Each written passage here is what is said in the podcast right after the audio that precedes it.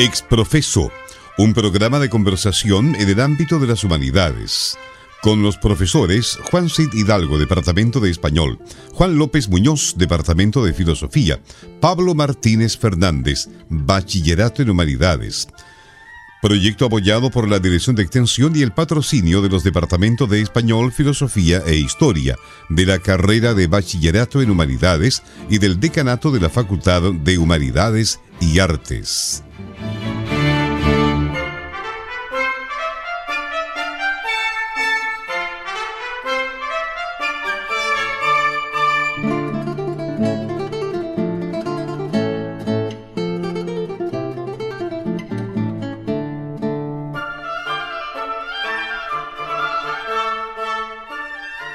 Buenas tardes, estimados auditores. Estamos acompañándoles, como es habitual, desde la radio Universidad de Concepción, los días martes, en Exprofeso, y ya en este nuevo año 2023, por lo cual queremos eh, sumarnos a los saludos, a los parabienes para todos nuestros auditores, desde luego también para todos nuestros eh, amigos de la radio, de modo que ojalá todos tengamos un 2023 muy venturoso.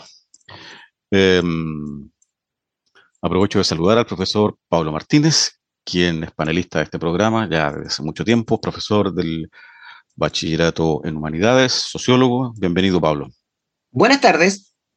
En esta oportunidad queremos eh, conversar con ustedes acerca de un personaje quizá algo desconocido, em, aunque es un poco paradojal que así sea, pero eh, de quien yo diría que hay bastante que decir y probablemente haya mucho que decir porque se trata de una, una rara avis en el mundo contemporáneo.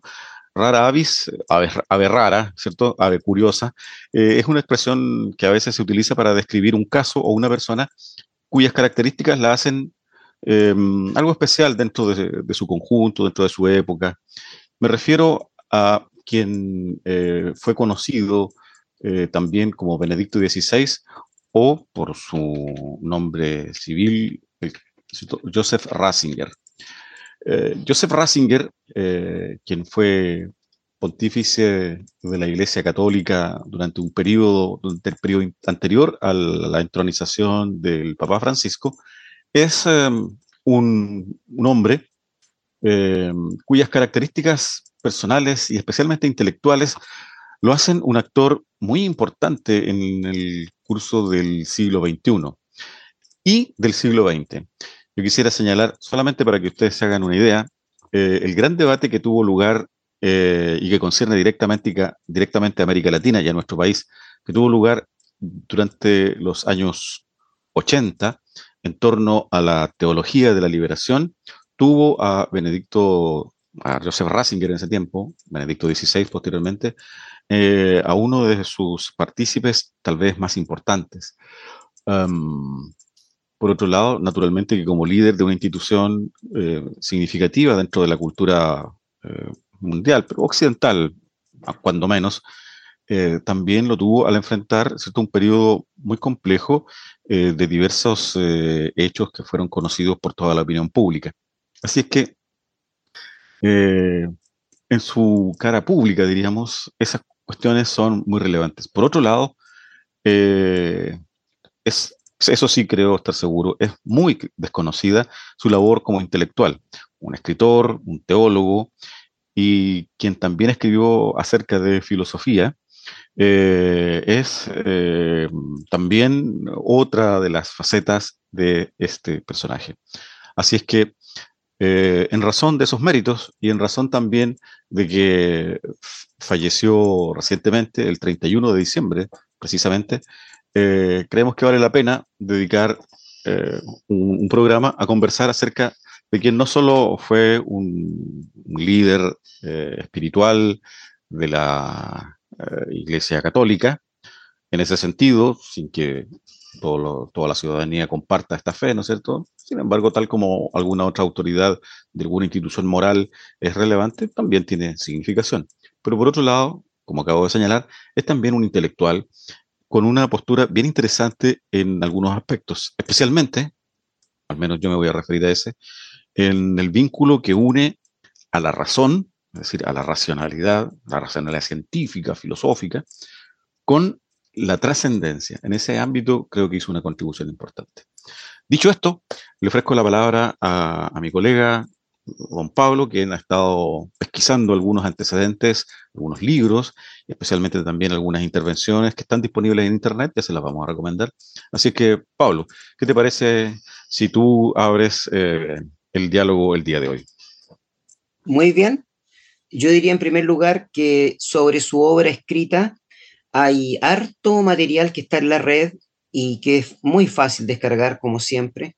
Hay otro que no está disponible para descargar, digámoslo así, gratuitamente, si es que hay algo gratuito, y se pueden comprar a través de los buscadores preferentes, predilectos que tenga cada uno, por si alguien quisiera enterarse de la vida, digámoslo así, académica, intelectual, tan poderosa de este Papa que acaba de morir. Además, es curiosa la fecha, si es que las fechas significaran algo en el tiempo.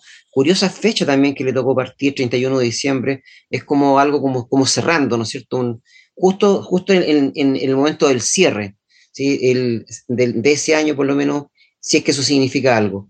Yo diría, en primer lugar, que este Papa, a diferencia de Juan Pablo II, no era un Papa popular.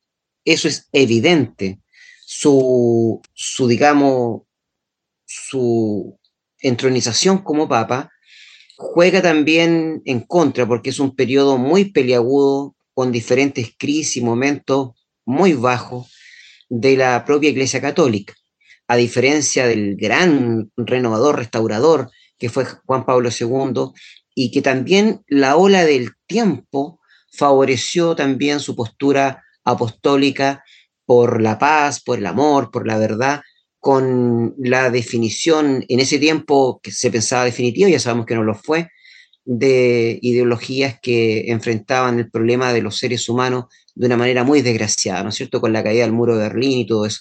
Entonces, claro, él no fue un papa en ese sentido popular porque el tiempo y, digamos, los aires del tiempo estaban, en, digámoslo así, de tempestad en el Vaticano, frente a lo cual él tuvo que enfrentar ¿no es cierto?, diversas crisis. Su figura fue polémica, digámoslo así también, del punto de vista de la doctrina de la fe, injustamente a veces polémica, en el sentido negativo de lo que él representa, y tuvo que, y finalmente terminó abdicando, ¿no es cierto?, él siendo un, papa que estaba ahí en, en latencia, porque todavía seguía vivo, más ya no era el que ejercía el trono de San Pedro, digámoslo así, en el, régimen del Vaticano. Yo, para este primer inicio, yo quisiera destacar tres consideraciones y palabras que lo retratan y que he encontrado en diversa literatura que he estado revisando y que hemos estado revisando en torno a él.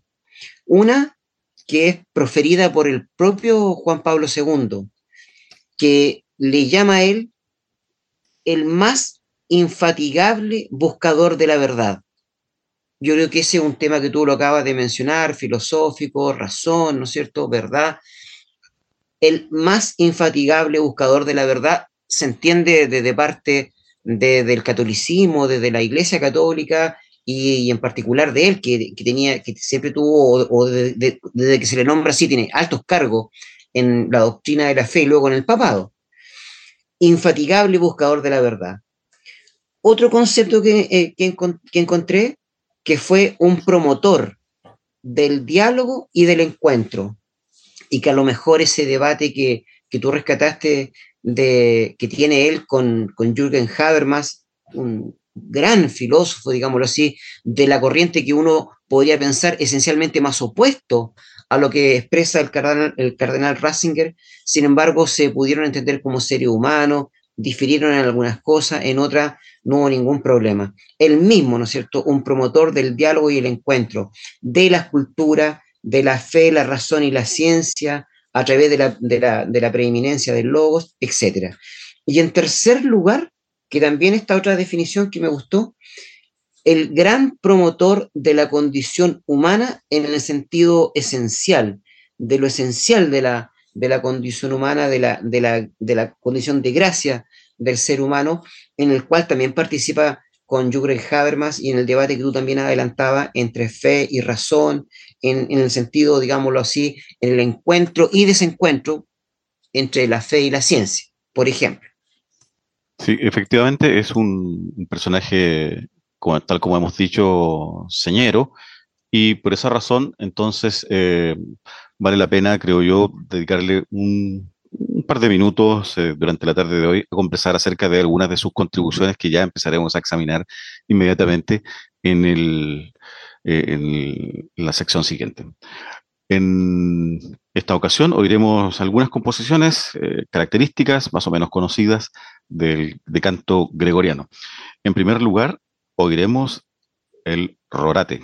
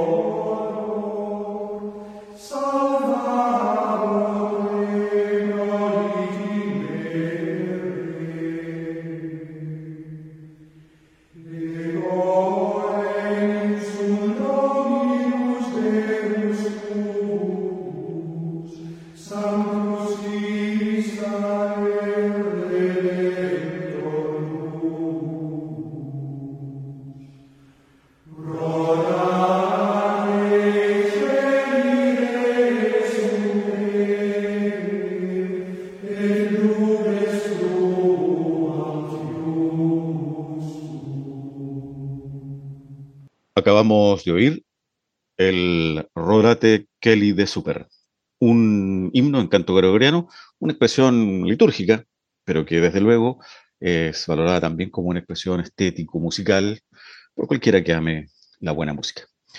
Estamos en Radio Universidad de Concepción conversando en Exprofeso acerca de este personaje tan particular eh, que es Joseph Ratzinger, un hombre de fe, un intelectual, y en consecuencia, digamos, a, propósito de su, carácter como líder de la Iglesia Católica, también una persona que tiene una figuración política muy importante en el mundo contemporáneo. Pues, digamos que eh, las, instituciones morales, como las suelen llamar algunos, ¿no es cierto?, eh, que no son instituciones políticas, que no son instituciones em, civiles, me refiero a, organizaciones como, por ejemplo, las Naciones Unidas, organismos internacionales, tienen una presencia importante y su, e, e influyen, sin duda alguna, en la opinión pública, en la circulación de las ideas y en el debate público. Em, Pablo, tú habías destacado eh, algunos aspectos, algunos de los, de los escritos, algunas de las ideas de, Joseph Ratzinger. ¿Te parece si partimos comentando eh, el discurso de Ratisbona? Excelente.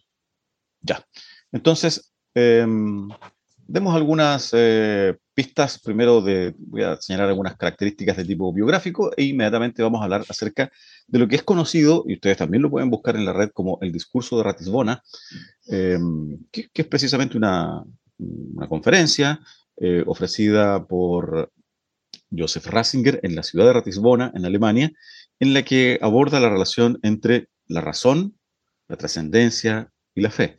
Tengamos en cuenta que Em, para los no creyentes, ¿no es cierto? Eh, cuando se aborda el, tema de la razón, eh, suele aparecer como su opuesto, ¿verdad? Eh, esta otra cuestión que nosotros llamamos normalmente la fe y mm, a la que relacionamos la religión o alguna creencia de tipo trascendente, incluso en algunos aspectos místico, según algunos, y que parece ser su antónimo. Precisamente este es el asunto que Ratzinger abordó en este discurso. Digamos, sin embargo, antes de entrar en eso, que mm, Joseph Aloysius Ratzinger nació en Baviera, en la ciudad de Markti, en Alemania, por supuesto, el 16 de abril de 1927, justamente el año en que se publicó Ser y Tiempo, fíjate tú, y que mm, eh, se trata de un, intelectual con algunas características que son realmente sorprendentes, ¿no es cierto? Eh, en particular, su, dominio de distintas lenguas. Eh, se sabe que hablaba varias, alemán, su lengua natal, italiano, francés, latín, inglés y español. Y que su formación académica también le permitía leer en griego y en hebreo. A, lo largo de su vida recibió varios doctorados honoris causa. Las páginas biográficas a las cuales accedimos hablan de aproximadamente ocho doctorados honoris causa otorgados por distintas universidades. Y agregan, algunas de ellas, que además era un eh, bien calificado eh, cultor del instrumento del piano, ¿no es cierto? Eh, y que era un, intérprete bastante calificado, ¿no es cierto? Joseph Ratzinger, en la ciudad de Ratisbona, en la universidad de, esta ciudad alemana, ofreció un, discurso durante su viaje apostólico em, y en, el mes de septiembre del 2006, tomó la palabra ante un auditorio compuesto por profesores, estudiantes, intelectuales, y allí mismo donde él había sido profesor de teología, dictó la conferencia Fe, Razón y la Universidad, Recuerdos y Reflexiones. Como ustedes pueden ver, es un título que en cierta manera tiene una especie de, o sea, no una especie, sino que tiene una alusión también al mundo en el cual nosotros nos movemos diariamente, estudiantes, profesores y funcionarios que vivimos y trabajamos en la universidad, ¿no es cierto? Eh, estamos de alguna manera eh, interpelados en este texto. En este documento, si hubiera que señalar a grosso modo cuál es una de las líneas fundamentales, diríamos que lo que le preocupa plantear aquí a mm, Benedicto XVI es que entre la razón, la razón entendida como aquello que se expresa genuinamente tanto en la ciencia como en la filosofía, y por otro lado, la fe, no existe una exterioridad como la de dos conjuntos disjuntos o dos entidades que, diríamos, contrastan entre sí como cosas supuestas. Em, una de las afirmaciones eh, fundamentales está eh, contenida en una cita que él eh, toma de, de Manuel II, que está citado en, este, en esta conferencia, y que es la siguiente. Leo textualmente. Dice así, no actuar según la razón, no actuar con el logos es contrario a la naturaleza de Dios. El logos, ¿no es cierto? Propio, logos, razón, propio de la ciencia y propio de, propio de la filosofía, no podría estar ausente y no podría estar en contraposición con la voluntad de Dios. Esa es la tesis que defiende aquí eh, Ratzinger. ¿Qué te parece eh, a ti, Pablo, esta, este planteamiento que efectúa eh, Benedicto XVI en cuanto a esta vinculación entre fe y razón? Bueno, me parece que un hombre erudito, como tú has dicho, que versado en, varias lenguas, como otros papas, recuerdo que también Juan Pablo II era un, un hombre de esa altura, que mantuvieron tanto Juan Pablo II como Benedicto XVI una rica conversación con la crema de la filosofía europea. Hay que recordar que el destacado filósofo radicado en Francia, eh, Levinas, del mundo de la deconstrucción, él era asesor precisamente en este tipo de materia del encuentro de la filosofía con la teología y con el mundo, por supuesto. Se está hablando del mundo siempre, con la realidad, en materia de encuentro entre un mundo, digámoslo así, un cuerpo de saber como la filosofía y la, y la propia teología. ¿Por qué? Porque es en esta, en esta segunda gran eh, consigna que hay sobre él, cuando se le menciona como un gran promotor del diálogo y el encuentro, porque él parte de esta base tan contemporánea, incluso podríamos decir, ¿no es cierto?, que hay una preeminencia ¿sí? en los distintos cuerpos de saberes que luego se especializan al punto de volverse irreconocibles, entre comillas, fe y ciencia, por ejemplo, hay una preeminencia y esa preeminencia está en el logos, que es razón en ese sentido, pero que también es Dios, que Dios, logos, razón. Así que hay una, en, el principio, digámoslo así, hay una unidad, hay una mancomunidad, porque de lo contrario no hay condición humana simplemente, llega a afirmar él.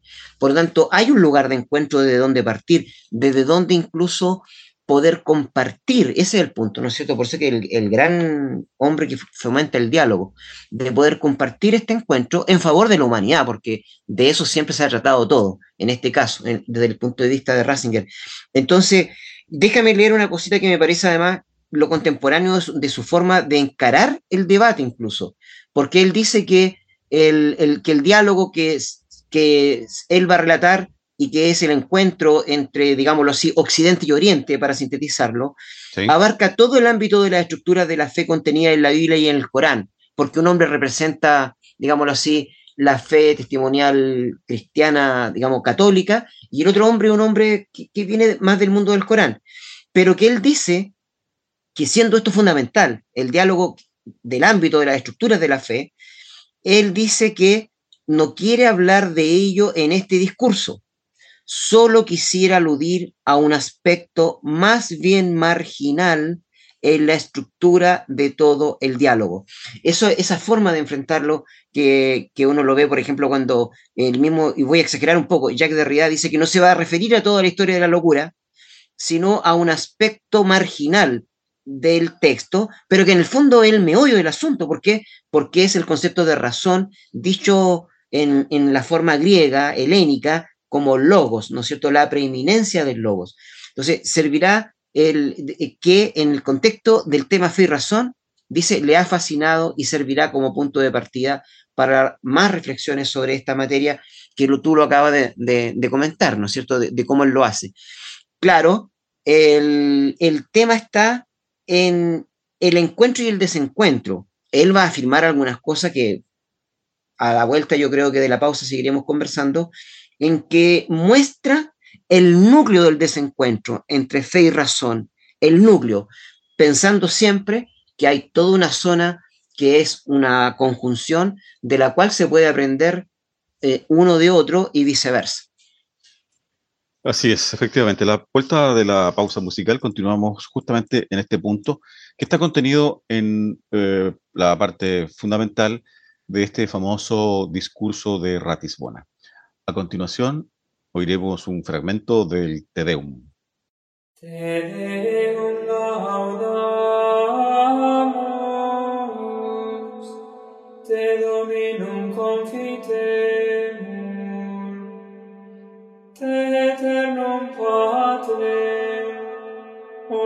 terra veneratur,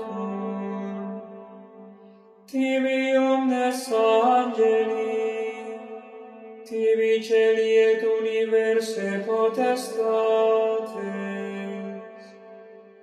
tibi cherubim et serafim incessabili voce proclamat, Sanctus,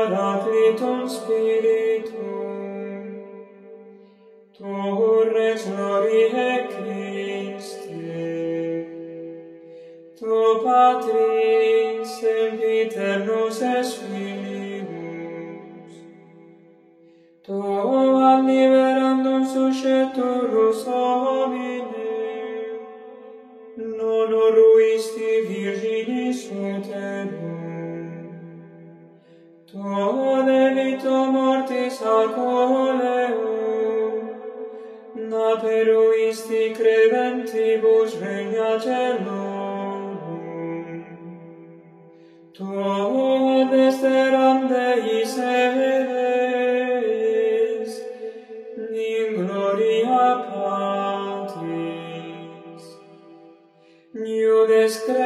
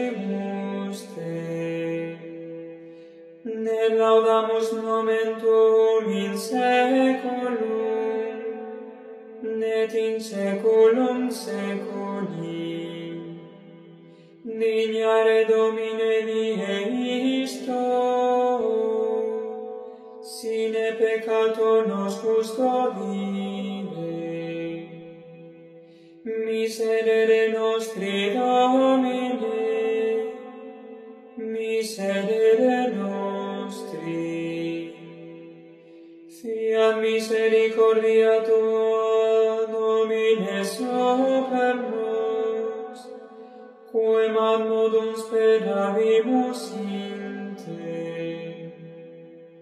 In te, Domine, speravi,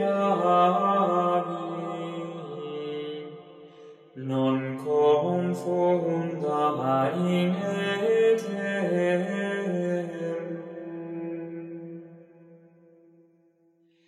Benedicamus Patrem et Filium cum Sancto Spiritum. Laudemus et super exaltemus eum in saecula. Benedictus es Domine in firmamento celi. Ned laudabilis et gloriosus et super exaltatus in saecula. Domine exaudi orationem meam, nel clamor meus a te veniat. Noremus, Deus cuius misericordiae non es numerus et bonitatis infinitus est tesaurum, Quisime maiestati Tue procolatis donis gratia sagimus Tuam semper clementiam exorantes. Not qui petentibus postulata concedis, eos de non deserens al premia futura disponas. Per Christum Dominum nostrum. Amen. Acabamos de oír un fragmento del Te Deum, en este caso, ¿no es cierto?, en eh, su versión en canto gregoriano. Estamos en Radio Universidad de Concepción, en Exprofeso, acompañándoles como los días martes, y en esta oportunidad estamos hablando de uno de los eh, trabajos de Joseph Ratzinger, Benedicto XVI, fallecido recientemente, y que eh, aborda este vínculo entre eh, razón y Y fe. fe. Este, mm, leo un par de líneas para que luego Pablo continúe con el argumento que estaba desarrollando, porque esto está directamente relacionado con el, Con el punto tema. que- con el punto que él desarrollaba. Em, en el discurso, em, Joseph Ratzinger cita un- una sura, un pasaje del Corán, y eh, luego también a, algún, un eh, estudioso, a un islamista, eh, que a su vez, examinando la literatura y que ha dado lugar eh, este texto, concluye, cito solamente la, afirmación de Ratzinger, dice aquí, el conocido islamista francés R. Arnaldez observa que Ibn Hazm llega a decir que Dios no estaría vinculado, es decir, obligado, ni siquiera por su propia palabra, en razón, esto lo agrego yo, en razón de su omnipotencia, podría decirse, y que nada le obligaría a revelarnos la verdad. Continúa la cita. Si él quisiera, el hombre debería practicar incluso la idolatría. Hasta allí la, cita. Es decir, lo que subraya esta tesis que describe aquí, ¿no es cierto? Es que la, Dios es voluntad y su voluntad podría estar incluso por encima de la propia verdad, porque si él lo quisiera, se debería incluso practicar la idolatría, es decir, un culto falso. Por donde queda claro, ¿no es cierto?, que esta tesis que está discutiendo y, la que se opone, subraya la absoluta eh, omnipotencia de Dios, que no está, no está constreñida ni siquiera, ni siquiera por la verdad, ni siquiera por la razón. Bien. Eh, Pablo, tú estabas argumentando aquí eh, elocuentemente acerca de este problema, así que te escuchamos. Y siguiendo tu argumento, e, es la clave del asunto, pienso yo, en el sentido del encuentro que él propicia entre fe, teología, digámoslo así, razón y ciencia. ¿Por qué? Porque la razón como, como concepto, como categoría, pero como acto, digámoslo así también, no le pertenece exclusivamente a la ciencia.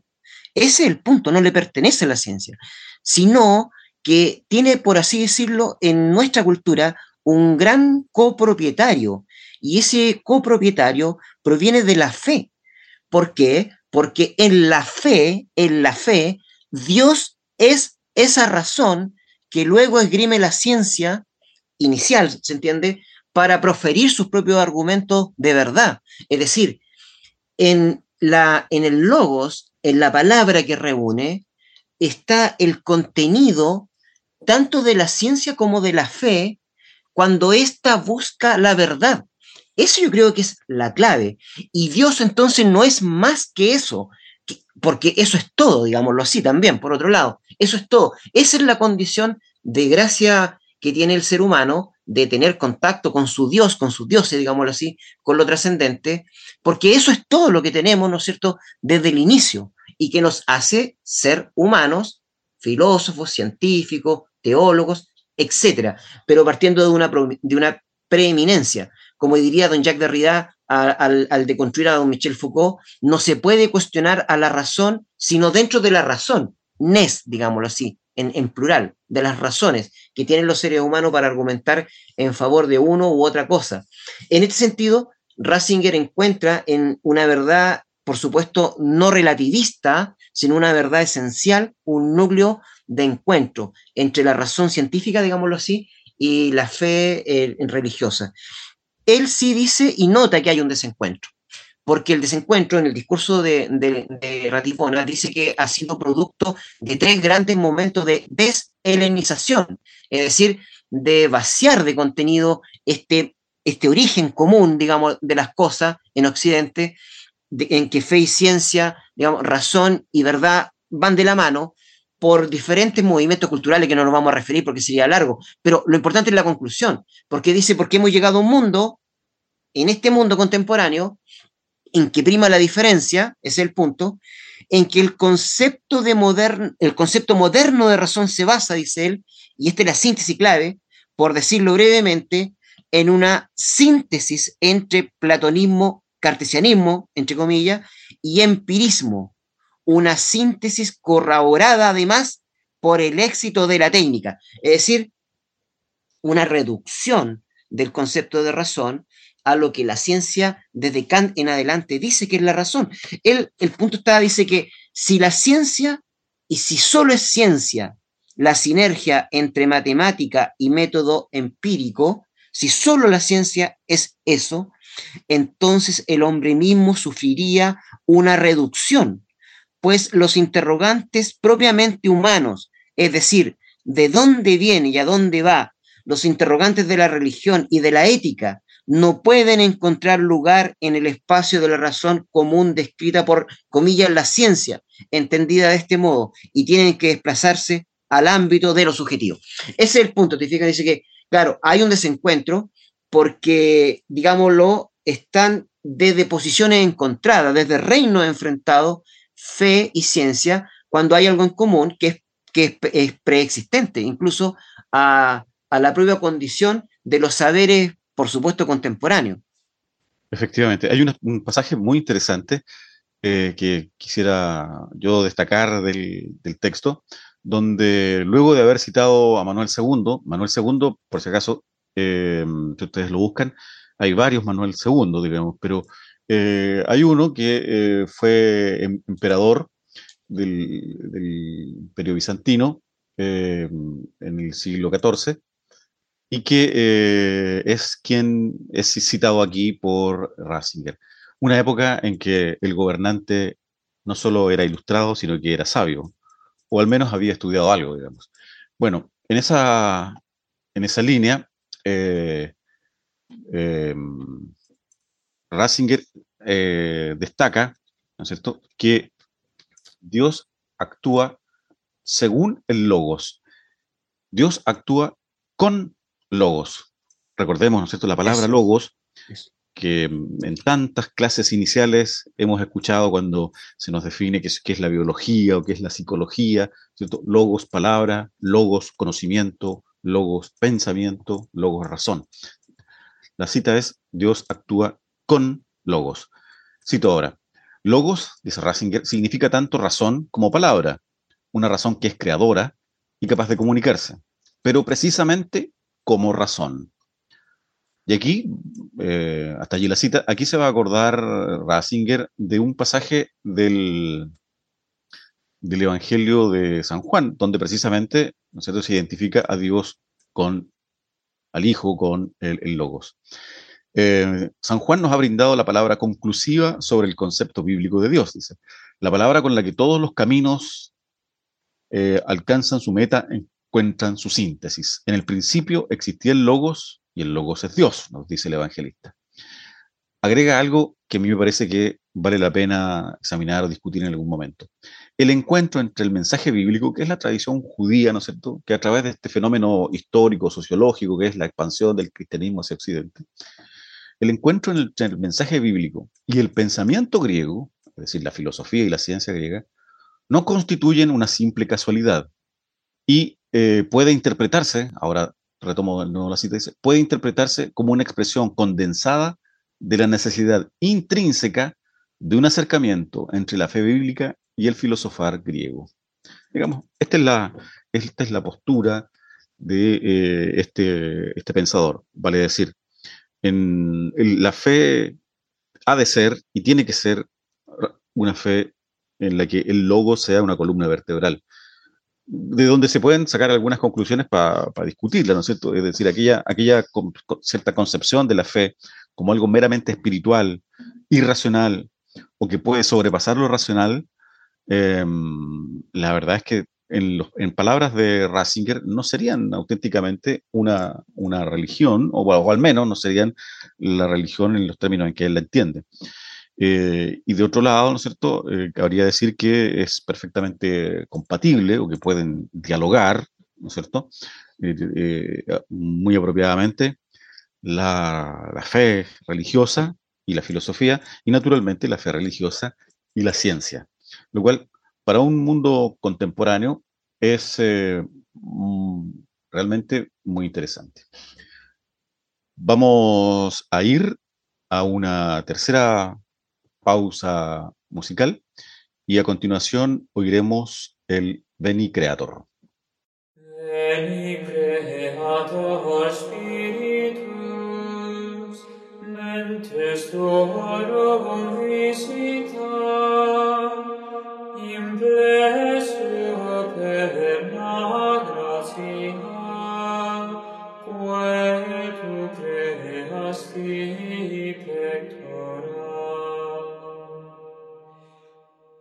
Redigeris paraclitus, altissimiro Dei,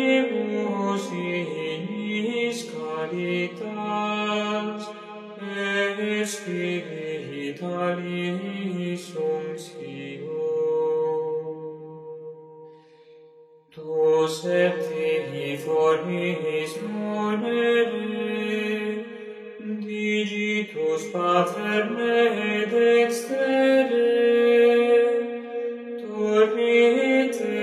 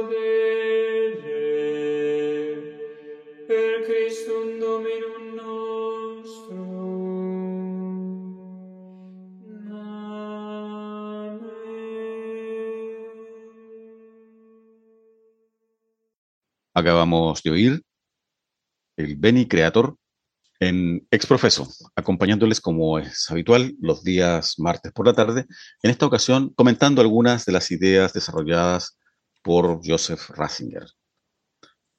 Estimado amigo, ¿qué otro aspecto podríamos destacar a juicio tuyo?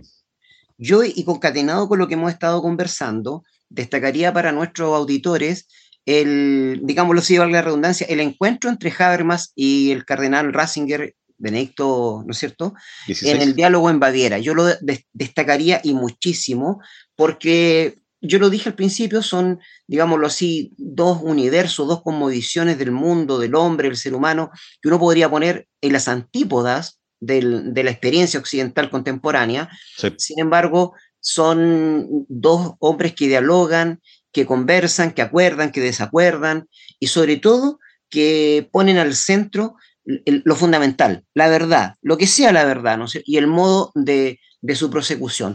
Por lo tanto, yo lo recomiendo mucho. Él ahí dice que para curarnos de las patologías, él le llama así del veneno también le dice, de las patologías del veneno que tienen algunas corrientes religiosas y también científicas, eh, dice que el diálogo es la solución, que el ser humano lo merece, que Grecia lo superó, superó la conmovisión mitológica gracias a Sócrates y los sofistas, que reconocieron la existencia de una naturaleza humana común a todos los individuos. Dice que este descubrimiento de una naturaleza humana común impregnó la historia de Europa y sirvió para unificar culturas, y que la corona española, que nosotros eso lo hemos conversado incluso con algunos invitados que han venido de allá, consideró que los nativos de América del Sur no eran salvajes, sino seres humanos con derechos, aunque no siempre se respetó ese principio, pero por cierto estaba incorporado en su deber ser, estaba incorporado en las leyes, y que esto tambaleó con esta definición que la ciencia eh, coge para sí que se apodera de lo racional en el sentido, ¿no es cierto?, ilustrado, y que dice que la ciencia matemática más, más experiencia, que eh, desalojando digamos, todo, todo lo que la conmovisión ética y moral de los seres humanos. Dice que esta, estas corrientes hicieron que se tambaleara la idea de una, de una naturaleza humana universal, sosteniendo que en el hombre no hay naturaleza, sino solo cultura, y por tanto que nada es definitivo, ni inviolable. Ese relativismo preparó la rampa de Auschwitz pues los nazis entendieron que algunos pueblos o grupos no pertenecían a la especie humana. que la verdad es fruto del acuerdo, la realidad objetiva no puede estar sujeta al consenso, no puede.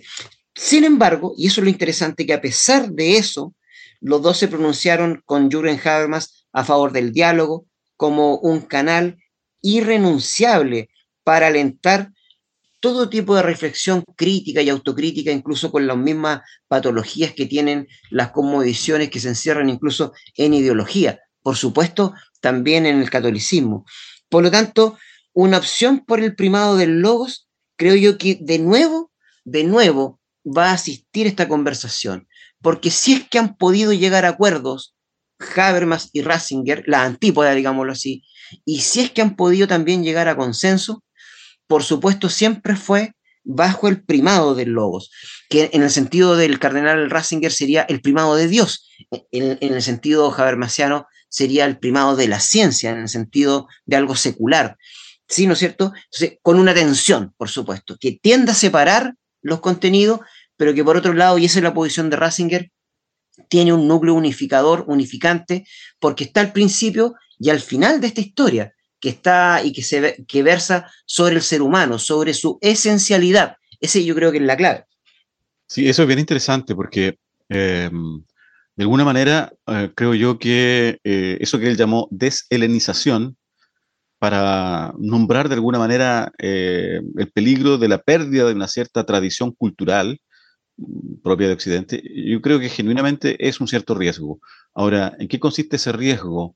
consiste en, negar algunas eh, tesis muy relevantes, tesis fundamentales, como por ejemplo los seres humanos, independientemente de la época en que hayamos nacido, también independientemente de la cultura a la cual pertenecemos, podemos entendernos. Yo creo que esa es una premisa fundamental. Y podemos entendernos porque, no obstante las innumerables diferencias culturales y de toda índole, somos en un cierto sentido lo mismo. Eh, es decir, esa afirmación de, una, de una, naturaleza humana eh, que a veces es, discutida, y me parece bien que se discuta, ¿no es cierto? Pero eh, afirmarla creo que es un elemento de civilización, es un elemento de humanidad, es un elemento mm, que, que, fundamenta los derechos humanos, por ejemplo, puesto que em, en la medida en que nosotros admitiéramos una diferencia esencial entre seres humanos, estaríamos admitiendo entonces una especie de, ruptura, una especie de hiato que, nos separaría. Y por esa razón eh, es tan interesante ver que, tal como tú has destacado, dos figuras pertenecientes a tradiciones intelectuales tan distintas, como Habermas, como Ratzinger, eh, hacen un esfuerzo por eh, lograr a través de la discusión alguna clase de, acercamiento. Eh, eso solo puede ser hecho, solo puede ser hecho si es que tú admites previamente, ¿no es cierto?, que puedes dialogar y puedes entender el punto de vista del otro y quizá, quizá en algún aspecto eh, coincidir, o al menos, ¿no es cierto?, si, si, la, si el diferendo permanece, comprender cuál es la naturaleza de ese diferendo. Eh, ya eso es bastante. Eh, es interesante que en ese, en ese debate acerca de, em, de la sociedad, del orden político, ¿no es cierto? Em, las bases morales del orden político y social, que es el que tienen Habermas y Ratzinger, el, punto en cuestión es justamente si el orden social, si el orden político se fundamenta en una cuestión que es exclusivamente un, un aspecto eh, eh, solamente consensual, es decir, nos ponemos de acuerdo y de allí surge eh, el Estado, la política, o bien si ese acuerdo descansa sobre algo más fundamental. Hay que recordar que Tomás de Aquino, siguiendo en esto a Aristóteles, pensó que, em, pensó que el, cosmos completo estaba gobernado por, por una especie de, orden, ¿no es cierto? Em, nosotros podemos eh, mirar todos los días por nuestra ventana y maravillarnos con, con, los ciclos de la naturaleza, con el decurso de nuestra propia vida, ¿no es cierto? Y vamos, vamos descubriendo regularidades fundamentales. Bueno, si todo el cosmos estuviera gobernado por alguna especie de ley, ¿no es cierto? Eh, eso sería la, marca, la huella de, alguna clase de, de, principio general que gobierna las cosas. De hecho, los términos más neutrales de los cuales soy capaz de, usar.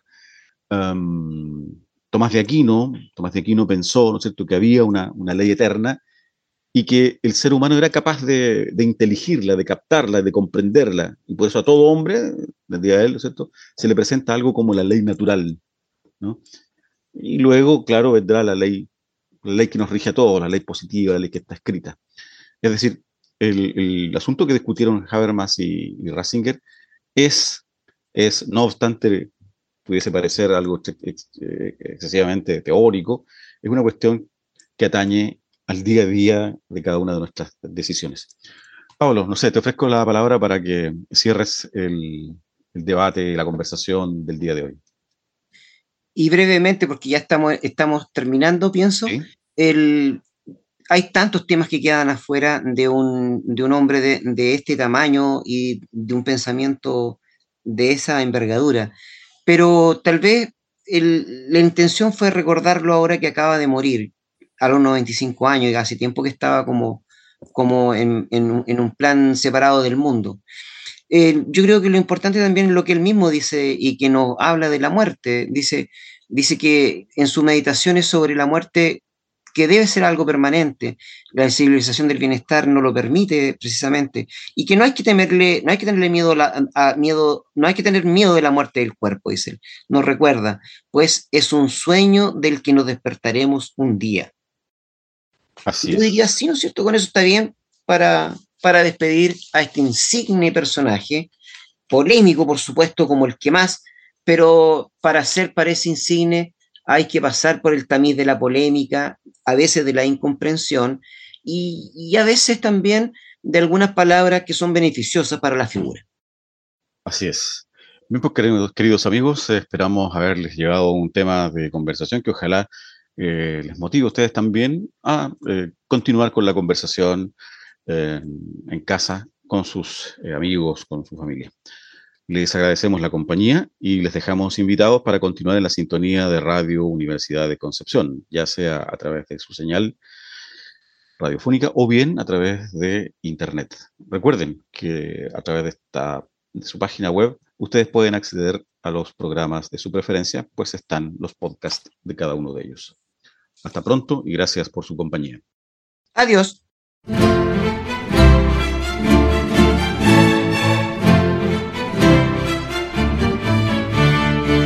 Exprofeso, un programa de conversación en el ámbito de las humanidades. Con los profesores Juan Cid Hidalgo, Departamento de Español, Juan López Muñoz, Departamento de Filosofía, Pablo Martínez Fernández, Bachillerato en Humanidades. Proyecto apoyado por la Dirección de Extensión y el patrocinio de los Departamentos de Español, Filosofía e Historia, de la carrera de Bachillerato en Humanidades y del Decanato de la Facultad de Humanidades y Artes.